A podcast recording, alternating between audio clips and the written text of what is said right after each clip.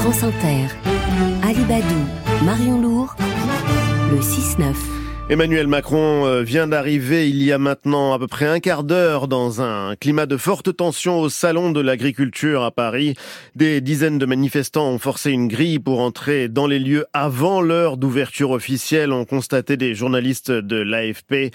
Le président est au salon pour rencontrer des syndicats de la profession, même s'il a dû renoncer à son grand débat après avoir euh, braqué contre lui tous les acteurs du secteur. Dans le grand entretien avec euh, Marion Lourd, nous avons avons voulu croiser les regards entre Sylvie Brunel, elle est professeure de géographie à la Sorbonne, elle a travaillé avec Médecins sans frontières et Action contre la faim, spécialiste des questions agricoles. Elle publie Nourrir chez Bûcher-Chastel et Thierry Caquet, directeur scientifique à l'INRAE, l'Institut national de recherche sur l'agriculture, l'alimentation et l'environnement. Vos questions, vos réactions au 01 45 24 7000 ou dès maintenant sur l'application France Inter. Sylvie Brunel et Thierry Caquet, bonjour. Bonjour. Bonjour. Et bienvenue. Est-ce que vous êtes étonné par euh, cette ambiance de colère qui ne retombe pas, par euh, la colère qui euh, s'adresse même maintenant au président de la République qui ne peut plus débattre avec une profession qu'il a pourtant choyée, avec laquelle il a essayé de se réconcilier La colère ne retombe pas, Sylvie Brunel. De quoi est-elle le symptôme? Elle est le symptôme d'un profond mal-être d'une profession qui se sent qui ne se sent plus respecté, qui ne se sent plus reconnu et qui n'est pas suffisamment rémunéré, qui évidemment a entendu un certain nombre de propositions concrètes, mais qui a le sentiment qu'elle n'a plus sa place aujourd'hui dans la société française. Vous comprenez que la colère se tourne, soit dirigée contre le président de la République ce matin? Alors, les différents ministres ont fait beaucoup de choses pour essayer de répondre aux, aux demandes des agriculteurs. C'est le moins qu'on puisse dire. Le, mais le président de la République, euh, en faisant le débat, en voulant organiser le débat de ce matin, a euh, donner le sentiment d'une provocation au monde agricole. À cause des nombreux intervenants, il y avait la FNSEA, il y avait la Confédération paysanne, mais il y avait aussi ce collectif euh, Soulèvement de la Terre. Thierry Caquet, de quoi est-ce que cette colère est le symptôme, ce que nous vivons ce matin, alors que le président de la République vient d'arriver porte de Versailles euh, au Salon de l'Agriculture? De quoi est-ce que ça témoigne selon vous?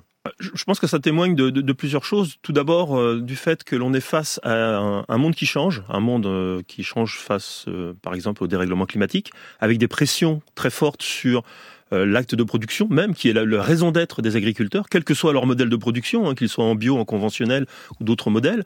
Ça témoigne aussi d'une grande instabilité géopolitique.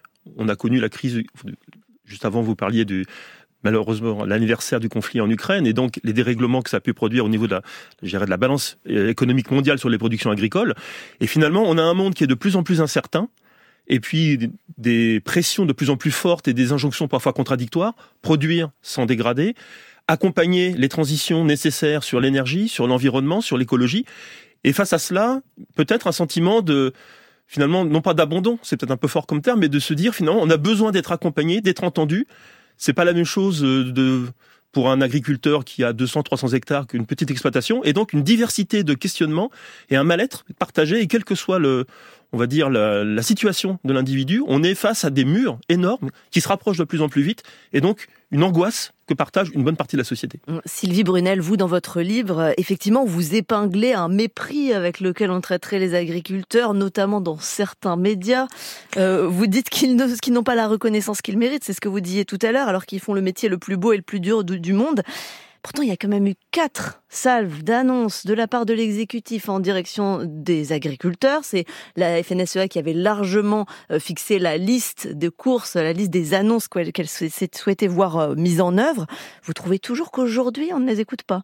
Alors, le problème, c'est que dans les exploitations, le nombre de tracasseries qu'ils subissent au quotidien. Il faut savoir que les exploitations sont surveillées en permanence par des satellites. je vais vous donner un exemple très concret. Vous avez un verger qui est vieux. Pour éviter qu'il soit envahi de parasites qui, qui vont poser des problèmes aux vergers voisins, vous le rasez, vous implantez une jachère fleurie. Et puis dans cette jachère fleurie vient de la du, datura. Le datura, c'est un poison violent. Une fleur dont vous parlez euh, qui est toxique. qui est très dangereuse, et belle et dangereuse. Et vous, du coup, vous enlevez votre, vous retournez votre jachère fleurie, mais là, vous êtes accusé d'avoir nuit à la biodiversité. Et souvent, les textes se contredisent entre eux et l'agriculteur ne sait plus sur quel pied danser. Sur une semaine, il va passer facilement deux jours à faire des papiers, pas seulement pour les aides PAC, mais pour répondre à des exigences qui sont tellement nombreuses, plus les accusations des voisins qui ont toujours l'impression que le travail agricole gêne. Ils viennent à la campagne parce qu'ils la trouvent belle, et puis le travail de l'agriculteur leur pose problème. Vous avez vu que même en bio, il y a des agriculteurs qui sont condamnés à des amendes très lourdes. Ils reçoivent des convocations judiciaires comme des fichiers A. Et ça, c'est vraiment inacceptable pour la profession. Euh, Thierry Caquet, vous êtes scientifique, vous avez le sentiment, vous, que ces lourdeurs administratives qui sont aussi liées à, des normes et à des normes environnementales, euh, c'est ça le déclencheur? Je, n'irai pas jusque-là. Je pense qu'on souffre d'un mal qui n'est pas typiquement français. Hein. On, évoquait avant de venir ici la situation dans d'autres pays européens. Euh, bon, J'étais avec des collègues à Bruxelles cette semaine. On a à peu près le même ressenti aux Pays-Bas, en Belgique, en Allemagne. On a vu des manifestations de même nature. En fait, c'est euh, peut-être le fruit de, de, politiques qui ont été menées de manière euh, sectorielle. On a la politique agricole commune, on a la stratégie européenne pour la biodiversité, on a et en France on a un peu la même déclinaison avec une vision euh, en couloir de nage ou en silo, vous prenez l'image que vous voulez. Et finalement, on est en fait face à des problématiques qui sont des problématiques complexes, qu'on appelle parfois des nexus. Et il faudrait une vision vraiment systémique. C'est-à-dire qu'on ne peut pas dire on va regarder que l'agriculture, que l'énergie, que l'eau il faut et la biodiversité. Et c'est l'ensemble qui doit être pris en compte. Et ça, c'est une vraie révolution, j'allais dire, intellectuelle, y compris au niveau des politiques publiques, qu'on a du mal à faire parce que c'est pas la logique actuelle du raisonnement. Donc c'est pas de la suradministration comme le dit aujourd'hui le ministre de l'Agriculture, c'est plutôt une euh, dispersion. je pense que alors il y a une partie une partie quand même euh, est, basée là-dessus. Si vous prenez dans un autre domaine qui est beaucoup plus large, le code Napoléon, on sait très bien qu'il y a encore des lois qui datent de l'époque napoléonienne qui n'ont pas été abrogées par des lois plus récentes. Donc on a tendance à empiler un certain nombre de réglementations sans simplifier. On parle beaucoup de simplification dans toutes les, les sphères et on ne simplifie pas vraiment. Le mot est à la mode en politique en ce moment en politique, il est un peu partout, mais en fait, euh, on a du mal à faire table rase du passé dans certains domaines et à montrer que finalement, ce qui était peut-être une très bonne idée, une très bonne euh, stratégie à un moment donné, il y a 30 ans, 40 ans, n'est plus vraiment d'actualité, ne répond plus aux besoins actuels de l'environnement, de la société, et de faire finalement une remise à plat de tout cela. Et ça veut dire, si on remet à plat, qu'il va y avoir des discussions nécessaires, et puis il y aura des concessions à faire dans, tous les domaines. Ça, c'est ce qui vous euh, distingue. Est-ce que vous pensez, Sylvie Brunel, qu'il faille vraiment remettre à plat le modèle agricole français puisque c'est un sujet sur lequel vous travaillez, Thierry Caquet. Vous avez un stand au Salon de l'Agriculture et vous avez deux visions différentes. C'est-à-dire qu'il ne s'agit pas simplement de nourrir pour vous, Thierry Caquet, le modèle d'aujourd'hui. Il euh, a aussi une vocation industrielle, une vocation à la rentabilité. Et donc, on est dans des logiques qui sont radicalement opposées, euh, Sylvie Brunel. Alors, pour moi, les agriculteurs, ce sont des chefs d'entreprise. Ce ne sont ni des jardiniers, ni des décorateurs de la nature.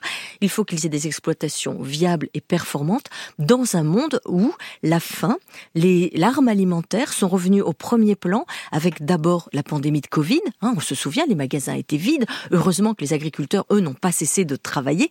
Nous étions tous confinés, mais eux continuaient à nous fournir. Ensuite, il y a eu l'inflation et puis bien sûr la guerre en Ukraine qui a bouleversé les échanges mondiaux. La guerre en Ukraine a fait que aujourd'hui l'arme alimentaire est plus que présente. Ma question, c'était plutôt de savoir quand on parle d'agriculture on parle de réalités très différentes. Est-ce qu'il n'y a pas deux formes d'agriculture qui sont aujourd'hui irréconciliables? En l'occurrence, l'une qu'on dit productiviste, industrialisée, qui euh, maximise les rendements, et l'autre à taille humaine qu'on qualifie parfois de euh, plus écologique, euh, respectueuse de la biodiversité. là, pour le coup, vous n'êtes pas d'accord l'un et l'autre. Alors, ah, je ne sais pas si on n'est pas d'accord. Enfin, si je peux me permettre, je, pense que c'est un, si je peux me permettre, un peu réducteur de dire il y a deux modes de production. En fait, il y a des agricultures. Et à INRAE, nous, nous travaillons pour les agricultures.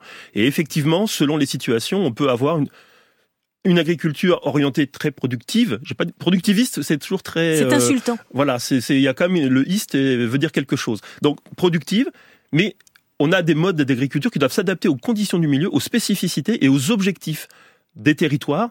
L'agriculture, c'est quelque chose qui se déroule dans un territoire dans lequel il y a des, acteurs qui sont des agriculteurs, qui sont des citoyens qui habitent là et qui veulent exploiter, vivre dans ce territoire. Et la réconciliation qu'on peut souhaiter, c'est entre un mode de production où l'on va produire, continuer à produire, vivre de sa production. Et, et là, c'est pas que la production qui compte, c'est qu'est-ce qu'on en fait, qui l'achète, qui la commercialise, qui la vend. Et puis, c'est aussi ménager les autres dimensions de l'environnement. La biodiversité, on en a un peu parlé. Sans biodiversité, il n'y a pas d'agriculture. Tout ce que l'on mange, hein, quel que soit notre régime alimentaire, vient de la biodiversité. Il faut bien le savoir. Tout à fait d'accord, mais attention, il ne faut pas renvoyer les agriculteurs au passé, il ne faut pas les renvoyer à des petits modèles, il ne faut pas les renvoyer au travail à la main. Alors, je ne m'oppose pas du tout hein, à Thierry, j'essaie juste d'expliquer qu'aujourd'hui, ils ont le sentiment que la société trouve que l'agriculture du passé, c'était la bonne agriculture, et que l'agriculteur, bah, faut pas qu'il soit finalement trop moderne, trop, trop intégré dans la modernité, sinon on dit productiviste industriel. Or, on a une agriculture qui, en France, concilie la quantité, c'est-à-dire être capable encore se nourrir, mais on voit que ça, ça, ça, dégringole, hein, puisque un tiers de ce qu'on mange aujourd'hui est importé, et puis une agriculture de qualité aussi, mais les deux ne sont pas inconciliables. On a 500 AOP IGP, c'est un record en Europe. Simplement, aujourd'hui, on est en train de perdre notre agriculture parce qu'il faut créer de la valeur, quel que soit le modèle, quelle que soit l'exploitation. Euh, restons sur cette, euh, sur cette idée des, modèles, euh, Sylvie Brunel. Si on vous lit, on a l'impression que le bio, par exemple, dont les achats atteignent aujourd'hui 4,6% dans les achats des Français,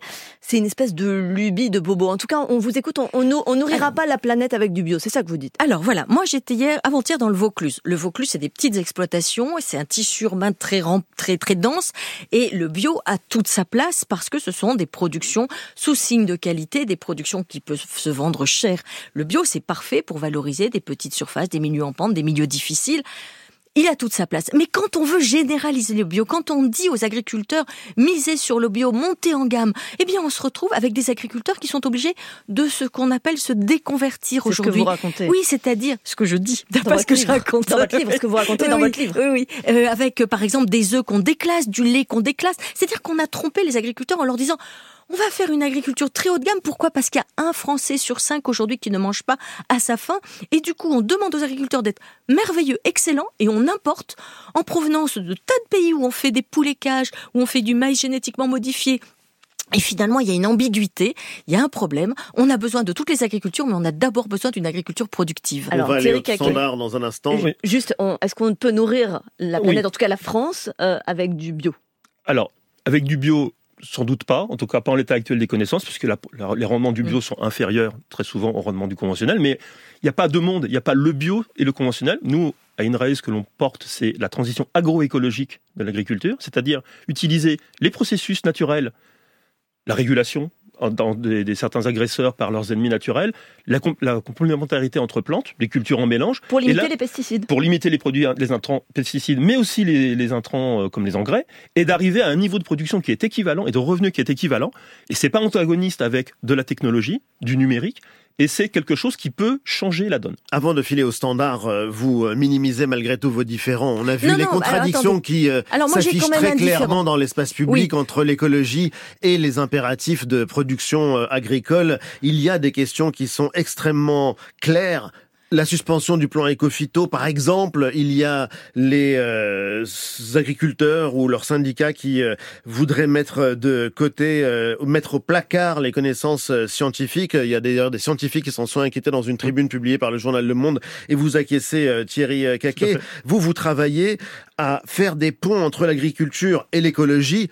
Si vous travaillez là-dessus, c'est que c'est pas le cas ben, c'est insuffisamment le cas. En fait, je, je pense qu'il faut faire la part des choses entre les gens qui s'expriment et que l'on voit, et qui manifestent, et c'est normal, c'est légitime, et puis euh, beaucoup d'acteurs du terrain qui viennent nous voir, qui travaillent avec nous. Et d'ailleurs, j'invite euh, vos auditeurs à venir nous Vous voir. Vous avez un stand euh, au salon de l'agriculteur. Et on va et on a mis cette année à l'honneur nos unités expérimentales. Une unité expérimentale, c'est quoi? C'est une ferme expérimentale, 150, 200 hectares, dans lesquelles on teste des choses que les agriculteurs ne peuvent pas faire parce qu'ils ne peuvent pas prendre ces risques. Et nous, en tant que organismes de recherche publique, nous prenons les risques pour eux, avec eux, et on construit avec des acteurs sur le terrain l'agriculture de demain. Simplement, on ne peut pas attendre de la recherche, qui est une, tâche de temps long, des réponses instantanées.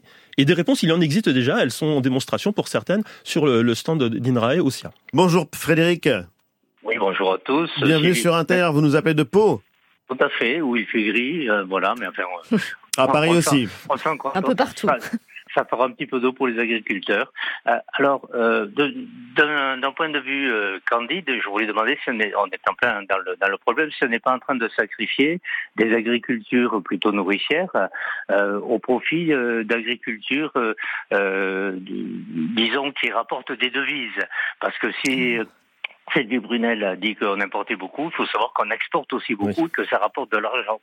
C'est 3% du PIB français. Merci pour votre question, Frédéric. Sylvie Brunel, je rappelle que vous avez publié très récemment un livre dont le titre est Nourrir. Qu'est-ce que oui, vous euh, et un autre qui s'appelle Sa Majesté le maïs, qui est sorti le 14 février. Donc on est en plein là sur ces questions. Euh, le problème, c'est que L'INRAE a tout à fait raison de travailler sur la transition. Le problème, c'est la valorisation économique. C'est-à-dire qu'on ne peut pas préconiser des modèles à forte intensité de main-d'œuvre, parce que la main-d'œuvre en France, ça coûte très cher, parce que l'agriculture peine à recruter. Il y a beaucoup de gens qui veulent plus aller travailler dans les champs, et c'est normal. On ne veut pas la renvoyer à la pénibilité. Donc aujourd'hui, les agriculteurs, ils sont dans ce qu'on appelle le biocontrôle, l'agroécologie, et ils essaient d'utiliser ce qu'on appelle des solutions combinatoires, préventives, mais quand l'infestation est là, il faut traiter parce que si vous traitez pas, vous ne mangez pas et vous nous empoisonnez. Donc il faut bien comprendre que le travail scientifique est nécessaire et d'ailleurs c'est Enfin, retournez l'argument en général. Non mais attendez, c'est l'INRAE qui après euh, la deuxième guerre mondiale. des pesticides, Mais euh, non, qui et- sont mais non, mais Ali, c'est l'INRAE qui, après la Deuxième Guerre mondiale notamment, a permis à l'agriculture française d'entrer dans la modernité en travaillant sur des variétés adaptées à la France. Elle est absolument nécessaire. Mais il y a un champ, un fossé entre la recherche et l'exploitation économique. Je, je, je reviendrai pas sur le- la métaphore du fossé. Je, je reviens sur la, sur la question de, de l'auditeur. euh, effectivement, le problème de la valeur ajoutée, il, il est extrêmement important et, on se heurte de front, par exemple, à des tensions dans certains territoires où on va produire de manière traditionnelle, conventionnelle, notamment des, euh, des- des céréales, qui sont exportées pour être transformées dans un autre pays européen et qui reviennent en France sous forme d'aliments pour, euh, pour nos animaux, d'élevage, très important l'élevage. Et là, la valeur ajoutée, elle n'est pas créée sur le territoire où les grains ont été produits, elle est créée à l'extérieur. Et c'est- donc, il y a un, un enjeu économique qui, est, qui dépasse largement le territoire français, puisque c'est une agriculture européanisée, mondialisée. On peut dire que d'un côté, il y a euh, l'INRAE avec euh, l'agroécologie et de l'autre, euh, qu'il y aurait euh, une agriculture euh, qui, Nourricière, mais qui rend aussi veut être nourricière. Mais euh, j'aimerais juste euh, et le- qui participe du réarmement euh, agricole. On a l'impression que les ministres ont tous lu votre livre euh, Sylvie Brunel puisqu'ils emploient et ils reprennent un très grand nombre d'expressions qu'on peut lire euh, sous euh, votre plume. Vous êtes plutôt FNSEA, on peut le dire, Sylvie Brunel? Alors moi, non, moi je suis, comment dire, Vous très dites proche. le plus grand bien, en tout cas. Mais j'ai- j'aime aussi beaucoup la coordination structure. rurale. Moi, je, je, moi, en fait, je suis proche parce que j'ai travaillé 20 ans dans l'humanitaire Mais d'un de mot. ces agriculteurs qui nous nourrissent et je pense qu'ils ont tous leur dignité, ils méritent tous d'être respectés. Mais vous êtes plus FNSEA que Non, mais Confédération Paysanne. Alors oui, ça c'est vrai. Voilà, Mais Thierry Caquet, vous, mais- vous êtes plus euh, Confédération Paysanne que FNSEA Moi, je suis pour le bien commun, le bien public. Voilà, je moi suis, aussi. Je, je suis, Non, non. non, je suis, non, non, attendez, que ce soit très clair, nous ne sommes pas une organisation politique, nous Moi sommes au service de tous les agriculteurs, qu'ils soient syndiqués ou non. Je rappellerai que la sy- syndicalisation du monde agricole n'est pas aussi importante que pourrait le donner lieu, le croire la, portée des messages que l'on entend. Beaucoup d'agriculteurs ne vont pas voter aux élections consulaires. Alors on entend euh, aussi des heures, des sifflets au salon de l'agriculture euh, puisque les manifestants cherchent le président de la République euh, qui euh, s'y est rendu et qui est maintenant euh, depuis euh, à peu près une demi-heure. euh, La chasse au Macron est ouverte, on scandait des militants de la FNSEA. Il est où euh, crient certains. Les présidents français passent généralement des heures, voire la journée entière au salon. Les incidents ne sont pas inhabituels. On se souvient du casse-toi pauvre con de Sarkozy. Nicolas Sarkozy, un homme qui refusait de lui serrer la main. François Hollande s'est fait huer. En l'occurrence, c'est un lieu qui est éminemment politique. Ce n'est pas que la plus grande ferme de France. Euh, Bah, c'est une vitrine, c'est une vitrine du savoir-faire de l'agriculture française. C'est un des lieux les plus fréquentés pendant 15 jours. Vous savez que le principal concurrent du salon de l'agriculture, c'est Disneyland hein, pendant euh, ces deux semaines. Mais les familles préfèrent aller au salon de l'agriculture parce que ça coûte moins cher, parce que c'est formidable pour les enfants, parce qu'ils découvrent la réalité de la ferme France. Beaucoup d'hommes politiques en profitent évidemment pour soigner leur image et eh bien, les agriculteurs en ont marre d'être récupérés. Ils disent, nous, ce qu'on veut, Ils ne sont pas récupérés. En l'occurrence, la FNSEA participe de très près à la politique agricole je française. Quand on pense par exemple au discours de Marc Fesneau, le ministre de l'Agriculture, comment se fait-il qu'il y ait un divorce qui apparaisse euh, aussi franchement entre le gouvernement et la FNSEA quand on a l'impression qu'ils travaillaient main dans la main depuis des mois ou peut-être même depuis le premier quinquennat d'Emmanuel Macron? Alors, vous avez raison, mais le divorce, il n'est pas seulement avec la FNSEA. On ne parle pas de la coordination rurale des bonnets jaunes, mais c'est pareil. Euh, le problème, c'est que les ministres ont fait vraiment de leur mieux depuis deux mois pour essayer de déminer, déminer une crise qui est beaucoup plus ancienne. Souvenez-vous de la révolte des viticulteurs à Narbonne le 25 novembre. Souvenez-vous des panneaux retournés par les jeunes agriculteurs depuis six mois. Le problème, c'est que les ministres font ce qu'ils peuvent, mais en dessous, il y a l'administration, au-dessus, il y a l'Europe, et ils ont l'impression que dans leur ferme, ça ne change pas. Et si on revient à, l'usage des pesticides dont on parlait tout à l'heure, des produits phytosanitaires aussi, on dit, enfin, il y a plusieurs façons de dire, ça dépend oui, aussi mais c'est insultant pesticides, parce que nous, on, c'est pour tuer les insectes, c'est pour tuer. mais non, mais nous, on se soigne, on se met, on se met des pesticides sur nous. Quand on a eu le Covid, on a tous pris des vaccins ARN. Quand nos animaux, nos chiens et nos chats sont malades, on leur met des colliers. Non, mais vous jouez sur les mots. Mais oui, je joue sur les mots parce que les mots, c'est pesticides comme bacilles. Moi, j'ai fait ma carrière de recherche avant d'être directeur scientifique sur ces produits, et c'est pas insultant de parler de pesticides, puisque ça veut dire, ça vient de l'anglais, qui tue une peste. Une bah, peste est une espèce indésirable. C'est oui, sauf que c'est devenu péjoratif. Enfin, alors, la comparaison n'est pas raison et on ne va pas comparer ça avec la crise Covid. Je pense que ça n'a rien à voir. Pour y revenir, il y a eu euh, plusieurs euh, mesures qui ont été adoptées par le gouvernement, puisque c'est ce qu'on disait tout à l'heure. Malgré euh, la colère qu'ils affichent aujourd'hui, la FNSEA a été entendue sur un certain nombre de points, et notamment sur cette question du plan Ecofito. Ils ont adopté un baromètre qui est moins contraignant aujourd'hui que celui qui existait, un baromètre qui est européen. Euh, Thierry Caquet, en fait, vous, vous êtes scientifique, c'était lequel le baromètre le plus fiable? Celui qu'on a laissé tomber euh, Est-ce qu'on change de baromètre pour euh, faire croire qu'on utilise moins de produits éventuellement nocifs? Alors, sur, la mise en pause du plan Ecofito, puisque c'est une mise en pause, hein, en tout cas jusqu'à présent, donc nous, on a une position qui est très claire au niveau d'INRAE. Donc, on continuera à participer aux instances de gouvernance, le COS Ecofito, le conseil scientifique. On a un objectif qui est de continuer à promouvoir la réduction de l'usage et de l'impact des produits phytosanitaires, on va les appeler comme ça, en agriculture, avec des indicateurs d'accompagnement qui doivent être fondés sur la science. Le NODU, le fameux indicateur français, il a eu, euh, il a son intérêt parce qu'il a une antériorité. Il n'est pas parfait. Comme il n'y a aucun indicateur parfait. Il faut pas rêver. Il n'y a aucun indicateur parfait.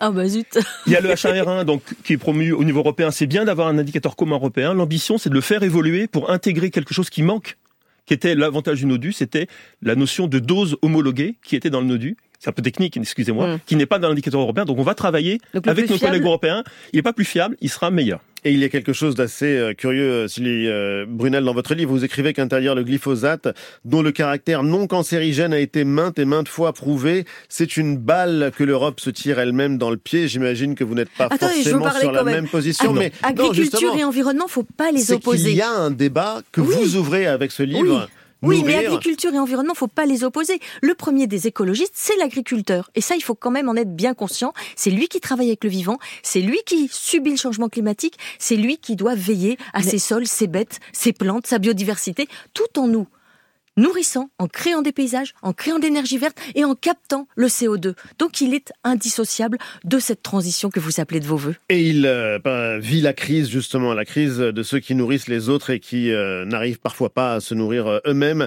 Nourrir, cessons de maltraiter ceux qui nous font vivre. Sylvie Brunel, c'est un manifeste pour le monde agricole qui est publié chez Bûcher-Chastel.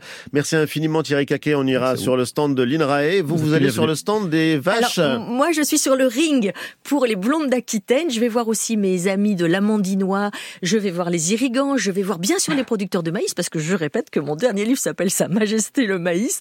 C'est une plante que nous adorons détester et qui pourtant sauve le monde, y compris d'ailleurs dans cette Afrique dont vous parlez bien souvent sur France Inter. Merci. Merci euh, beaucoup à tous les deux. Bon salon, ça reste une fête malgré tout, le salon de l'agriculture.